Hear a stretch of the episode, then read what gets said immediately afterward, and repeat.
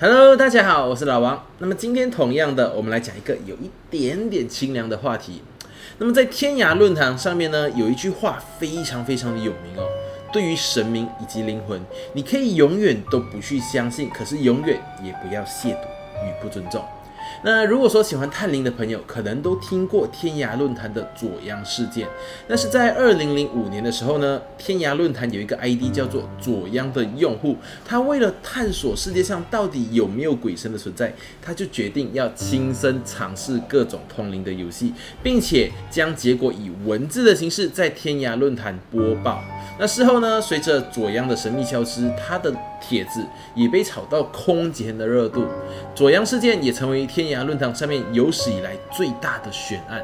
所以今天我们就来深扒一下左样事件，看一看他身上究竟都发生了什么事情。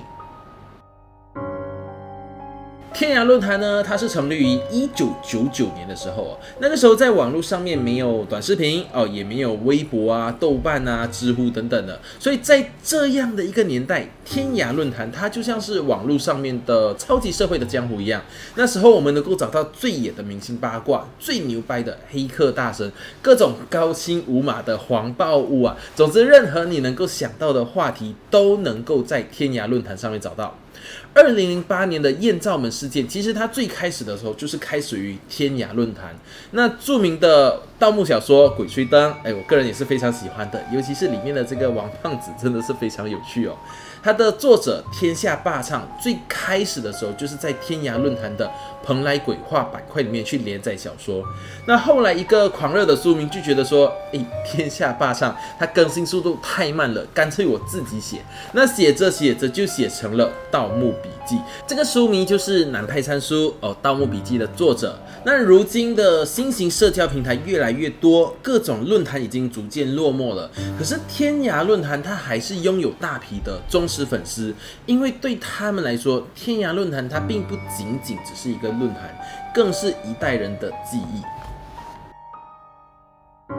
左央他曾经作为天涯论坛上面一个非常活跃的 ID，平常就喜欢跟大家讨论一些灵异故事或者是奇闻怪谈的，所以其实当时也吸引了一部分的粉丝。在二零零五年的二月二十日，左央他就发布了一个帖子，题目为。关于几种所谓恐怖游戏的亲身体验，那帖子一开头他就说：“我敢玩，并不说明我胆子有多大，而是我从小就有强烈的好奇心，看了不亲自做一下会很不舒服。比较流行的几种恐怖游戏，我大都玩过了，都是一个人进行，所以需要几个人同时进行的都没有尝试过。我可以很负责任的说，以下我所说的均属事实，否则我可以承担一切法律责任。”那在那样的一个年代，还不可以用视频的方式去直播通灵游戏，所以这样的一个帖子就足以引爆众人的好奇心。那左央他在帖子里面一共尝试了五个游戏。第一个游戏是在午夜十二点削苹果，游戏规则是这样的。午夜十二点，关上灯，找来一面镜子，在镜子面前削苹果，苹果的皮不可以断。说是这样的话，你就可以在镜子前面看到前世的自己。所以左央呢，就把他妈妈的梳妆台的镜子给拆下来，哇，没有被他妈妈给打哦。然后好不容易挨到了十二点之后，削了一个苹果，诶，没有任何的异状，他不甘心，他接着再削多一个苹果，一共削了五六个苹果，也没有任何事情发生。最后他困得受不了，他就去睡觉了。第二天早上，左央的妈妈看到地上有一地的苹果皮跟被卸下来的镜子，我跟大家说，我觉得左央妈妈的心也是很大哦，因为如果是我家里的孩子啊。呃，就是晚上三更半夜削苹果，削了一堆的苹果皮啊，然后呢，还把我的梳妆台的镜子给卸下来啊，我要么我就把它抄起来打一顿，不然我就压着它去寺庙拜拜。哎，可是呢，左央的妈妈居然以为他是梦游了。那第一个帖子发出去之后，诶，给人的感觉就是，哎，这个小伙子哦，他并没有。故意夸大游戏的效果，哎，挺实事求是的，而且言语之间还透露着一丝丝的幽默，所以这个呢，也跟之后要发生的事情哦，就形成了鲜明的对比。第二个游戏是在午夜时分，在一个没有人经过的漆黑的十字路口，拿一碗白米饭，上面插着三支香。等香烧完之后，再把白米饭给吃下去。传说这个时候米饭已经注入了孤魂野鬼的至阴之气，所以吃米饭的人很快的就可以进入到了灵界之门。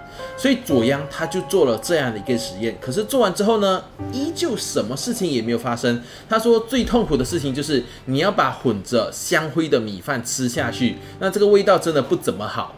所以游戏结束之后，他在原地待了一会儿，就走路回家。哎，可是原本十分钟的路程，左阳却说他那天整整走了一个小时。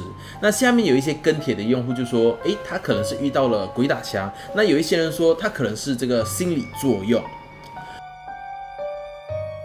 好，第三个游戏是召唤血腥玛丽。那步骤就是独自进入一个漆黑的浴室，不要打开灯，然后面朝镜子，在镜子跟自己之间点一颗蜡烛，或者是在镜子的两侧各点一支蜡烛，闭上眼睛，集中精神，念三次 Bloody Mary。之后，镜子里面可能会出现一个面目狰狞的恶灵，或者是恶灵的一双红色眼睛。镜子跟墙壁甚至可能会有这个血液渗出哦，搞不好还会有这个恶灵把你拉进镜子里面。所以这个游戏呢，其实在欧美国家是非常非常有名的，每一年都有很多的年轻人作为这个试打的一个游戏哦。那左阳他就尝试了这游戏之后，他说镜子里面确实产生了神秘的变化，那就是卧室的水蒸气都凝结在了镜子。那么这一句话一说出来，就引起了楼下一群跟铁人他们的哄笑。所以大家可以看得出，其实左阳本身还是挺幽默的。好，接下来第四个游戏就是招魂术。那是在一个月圆的夜晚，在一个潮湿漆黑的小巷里边，一个人跟着自己的影子往前走。每走一步就念一次自己的名字，走着走着就会发现地上的影子突然变成了两个。另外一个影子就是跟上来的鬼魂，所以鬼魂他会帮你一个忙，不过也会请你帮他一个忙。可是如果这个时候来的是厉鬼的话，情况可能就不好控制了。左阳说，因为游戏要等到月圆之夜去进行，所以只可以等下一个月。哎，最后还开玩笑的说，如果到时候没有把游戏结果发上来的话，可能就是遭遇了不测。到时候就请大家多烧一点纸钱，他会登门道谢。哎，跟帖人就纷纷表示哦，哎，登门道谢就不用了，纸钱我可以帮你烧哦。到目前为止呢，其实帖子里面还是一片愉快的这个气氛。左阳自己也不太相信这些所谓的通灵游戏真的能够招来鬼魂，直到最后一个游戏，哎，一些意想不到的事情发生了。第五个游戏是著名的四角游戏，游戏规则是这样的。在夜半时分，选择一个方形的漆黑空房间，在房间的四个角落里面各站了一个人，面朝墙角。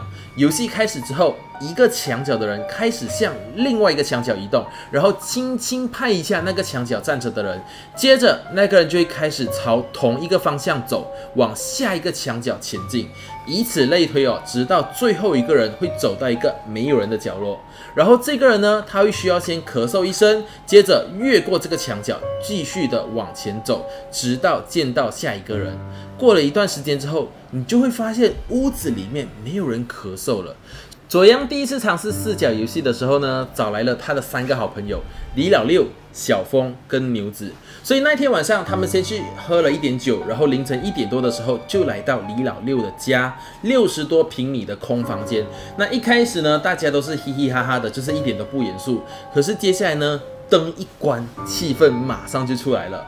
那游戏一直进行到二十多分钟都没有出现任何的异常，直到小峰啊，他突然喊了一句：“咦，怎么少了一个人？”大家就开始很疑惑的打开灯，发现屋子里面的牛子不见了。后来才知道，原来他是中途尿急跑去上厕所。那就这样，第一次尝试失败。几天之后呢？左阳开始第二次尝试四角游戏。这一次，他把上次那个掉链子的牛子把他给踢出去，诶，换了一个姓郭的女生。地点一样的是在老六的家。游戏大概进行了十分钟之后，女生突然一声尖叫，差点把大家的这个魂都给吓没了。开灯之后，大家走到女生那边，那女生就一把抓住左阳的衣领，失控的跟他说：“我要走，我要走。”那大家就看到这个架势，就觉得说：“哎，这个女生她看起来不像是装出来的，所以就带他离开了老六的房子。而是一路上呢，他就一直哭，一直哭，一直哭，甚至瘫软在地上，怎么扶都扶不起来。最后没有办法，他们把女生带去医院。医生问到底是怎么回事，那大家也不好解释，是因为这个通灵游戏搞的，只能说可能是被什么东西吓着了吧。而医生就给女生打了这个镇定剂。事后女生才说，在做游戏的时候，她始终觉得最先走人的那个角落里面突然出现了一个人。按照理哦，这个角落应该是空的。女孩也不知道为什么，是不是自己的这个心理作用啊，还是一些错觉啊？那左央就表示自己虽然不是一个无神论者，可是对于所谓的通灵游戏也并不是特别的相信。不过不管是真是假，他都告诫大家这样的游戏不要再玩了。可是自从四角游戏结束之后哦，左央他上线的时间间隔就越来越长，原本承诺好的招魂游戏结果也没有发出来。跟帖的这个留言也不怎么回复了。二零零五年六月二十二日，左央他在论坛里面说了这样的一句话：已经很久没有上线了，实在很抱歉。前段时间遇到了一些麻烦，那具体过程就不说了。总之，这大概是我这辈子最痛苦的一段日子了。不过，我并不认为这与我做的那些游戏有关，毕竟游戏只是游戏，不会改变人的运程跟命运。左央在这一次的发文中还提到了，就是他去庙里上香的时候，有一个老和尚跟他说，他一生必遭此劫哦。二零零五年六月二十八日，左央最后一次上线之后就消失了很多年。那随着左央消失，其实有各种各样的猜测也跑出来了。有些人就觉得说，诶，他可能是遇到了脏东西，遭遇不测；有些人也觉得说，诶，左央他就只是来炒作的。诶，不管怎么样，整个帖子的这个热度就越炒越高。那大家都在猜左央他到底为什么消失了。